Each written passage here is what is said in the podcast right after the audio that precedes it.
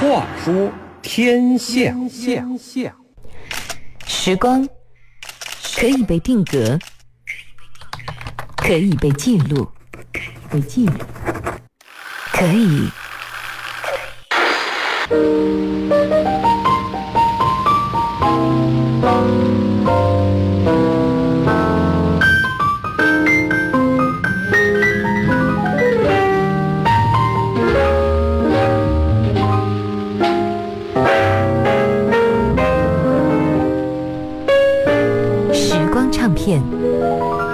时光随音乐流淌。欢迎收听《话说天下》周末版，我是杰克唐。今天的故事要从那个火红的年代讲起了。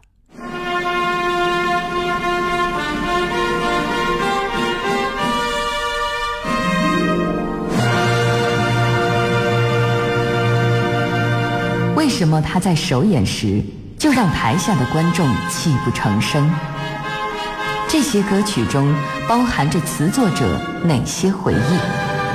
在悲壮的氛围中，我们能听到多少乐观的旋律？它的影响到底有多么深远？杰克唐为您带来《时光唱片之长征组歌》。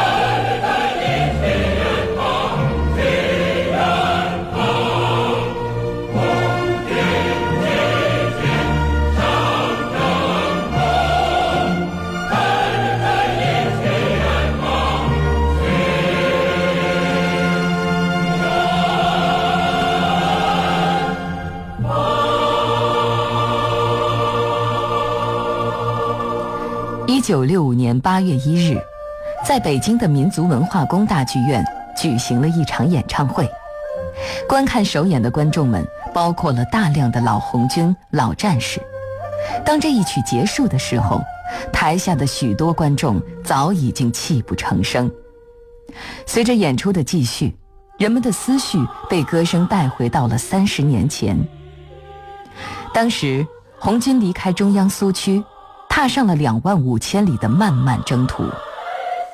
演出结束以后，观看了整场演出的周恩来总理让秘书打电话给一个远在杭州的中年男子，在电话里，总理亲口告诉那个男人：“你为党和人民、为子孙后代做了一件好事，我感谢你。”这个男人是谁呢？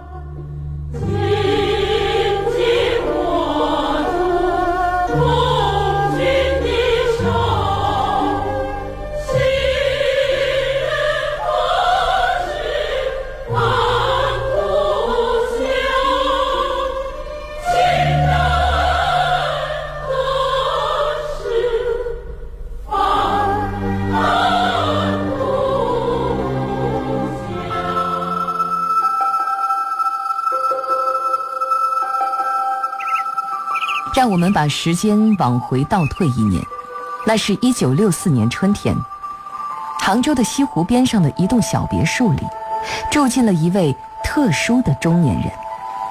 这个人的年纪大约在五十岁上下，举手投足之间总是能够透露出他的军人身份。在之后的几个月里，住在附近的人们经常会发现，这位中年人时常在西湖边漫步。可是他却无心欣赏西湖的美景，相反，他的脸上总是带着一副若有所思的神情。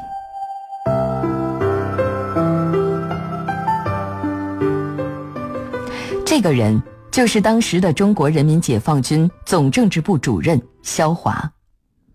虽然他刚刚人到中年，却已经是解放军中赫赫有名的上将军了。他之所以出现在西湖的边上，主要是因为他得了肝病，这让他不得不离开工作岗位，到杭州来进行短期休养。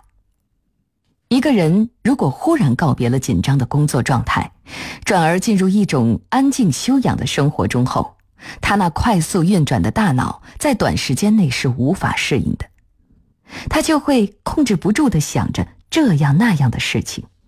萧华将军也是这样。他的思绪回到了一九二九年。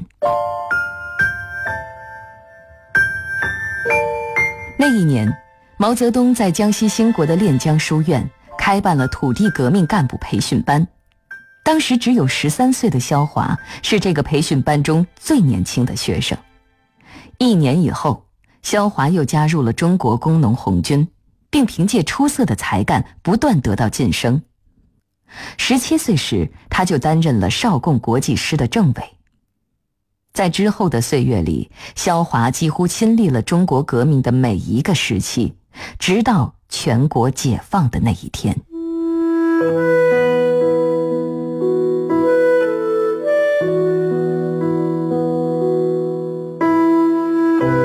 如此丰富的人生经历和种种回忆。对正在杭州休养中的萧华将军而言，自然会不断涌上他的心头。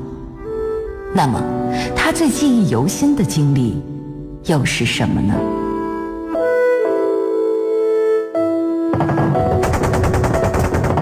萧华将军最难忘的，就是红军长征时期那些激烈的战斗场面，和那些在自己身边倒下的战友的音容笑貌。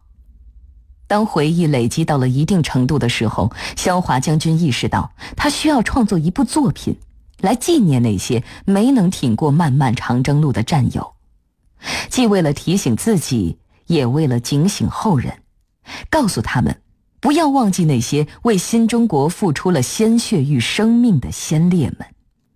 在之后的几个月里，萧华将军开始大量研读古今中外的诗词歌赋。学习其中的韵律规则，同时，他也利用在西湖边散步的时间，不断梳理自己脑海中的回忆，整理词句的副稿。在许多夜晚里，回忆不断涌上他的心头。有一天，他想起了过雪山草地时的情景。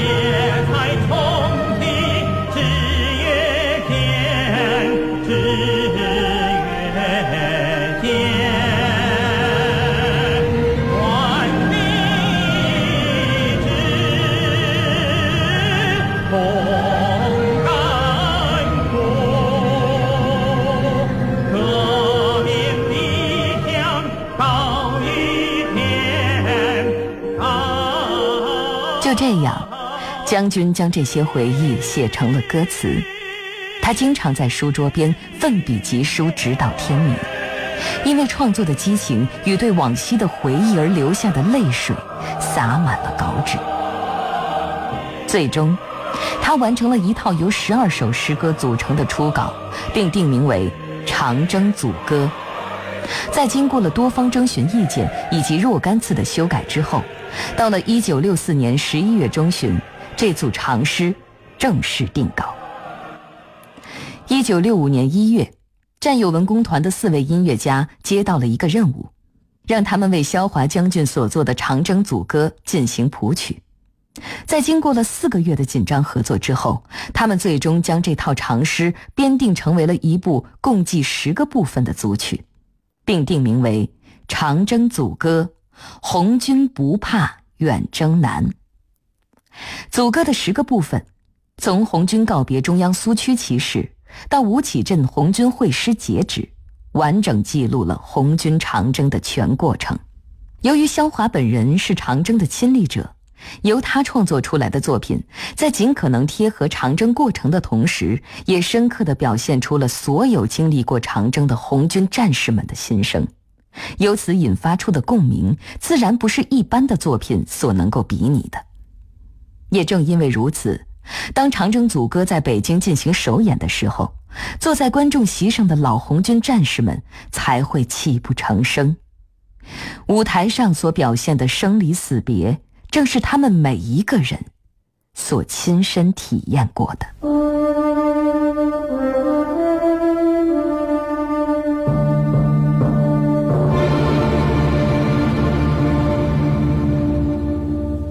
尽管长征组歌所表现的是一段惨烈而艰难的战斗生活，不过在整部长征组歌当中，也并不是每一段都采用低沉而忧伤的曲风。那么在组曲中，哪首歌是比较欢快的呢？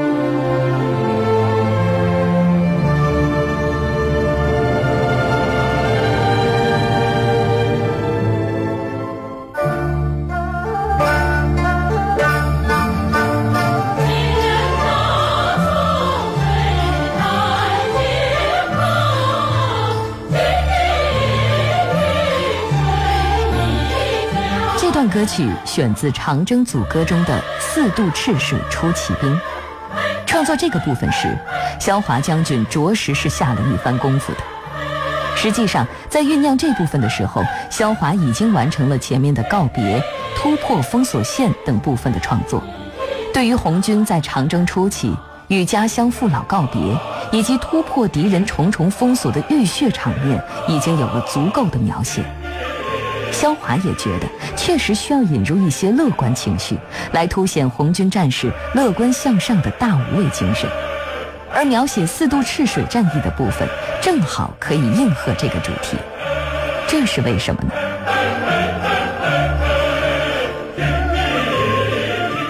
四渡赤水战役被毛泽东视为他戎马生涯中最为得意之作。在这个战役之前。中国共产党刚刚召开了著名的遵义会议，纠正了之前在军事指挥上的错误，并确立了毛泽东在党内的领导地位。红军连续取得了几次小规模战斗的胜利，使红军士气提升了。不过，当时红军所处的境地仍然要用“危险”两个字来形容。此时的红军只有不到三万人，而周围的敌人却超过了四十万。要如何避免全军覆没，并且还要成功跳出敌人的包围网，成为了摆在红军面前的一个最大的难题。对于基层的红军战士们而言，那场过往战役的回忆大都集中在一个字上，那个字就是“走”。短短两个月里，红军沿着赤水河上下纵横几百公里。对于像肖华这样的一线指挥员们来说，他们对整个战局的了解也只局限于服从中央的调度命令，在敌人的重重包围之中不断的穿插。然而，就在这让人觉得似乎是没有头绪的穿插之中，红军忽然就从敌人的包围圈中找到了缝隙，瞬间突破了包围网。许多人至今都没有猜透，毛泽东是怎样利用红军的一系列移动，最终在包围网上撕开一个缺口，成功突围的。也正因为如此，当萧华将军写到这场战役的时候，用这样一个词语去形容毛泽东的指挥技巧：用兵如神。战士双脚走天下，死不识水出奇兵。武将天天同飞多，训练贵阳比昆明。弃甲丢烟枪，我进城深赶路程，调虎离山西金沙呀，毛主席用兵真如神，毛主席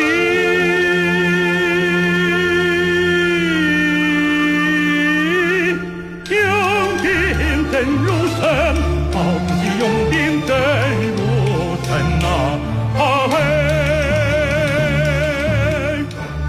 随着《长征组歌》在北京的首演，这部作品立刻在全国范围内引起了轰动。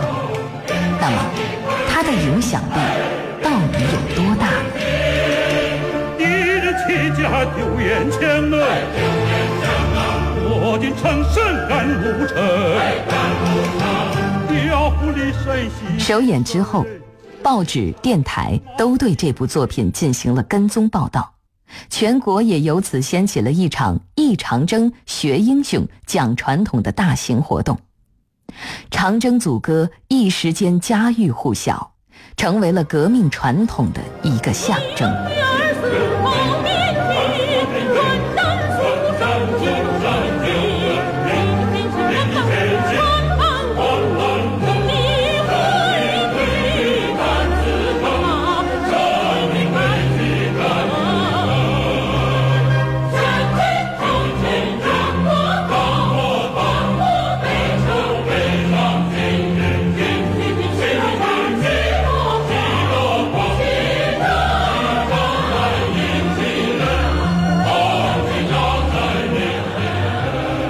后的一年里，《长征组歌》在全国范围内进行了连续的公演，甚至连香港地区也有合唱团排演了这部作品。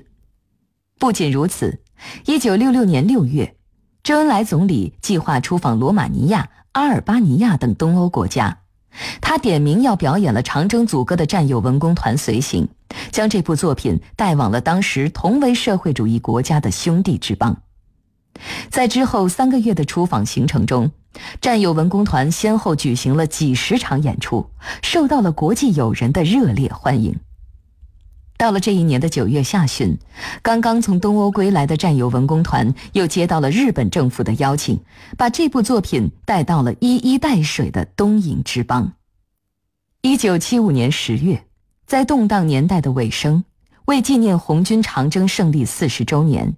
战友文工团和总政文工团重新排练演出了《长征组歌》，这场演出后来还被拍成了电影，为后世的我们留下了宝贵的历史资料。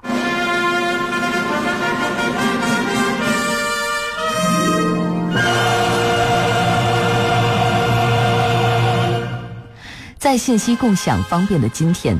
您在互联网上就能够看到当初人们排演《长征组歌》的盛况。其实这部作品更多的是在向人们传递一种精神，一种坚定不移、艰苦奋斗的长征精神。对于每个亲历者而言，长征是一段终生无法忘怀的经历；而对于我们这些旁观者而言，长征是那些顽强的革命者留下的不朽的故事。这段故事中，有悲伤的分别，有惨烈的战斗，有沉痛的牺牲，也有胜利的喜悦。如此饱满而充满复杂情感的故事，即便是在悠久的中国历史上，也是极不寻常的。最后，就让我们在《长征组歌》中的最后一曲《大会师》当中结束今天的节目吧。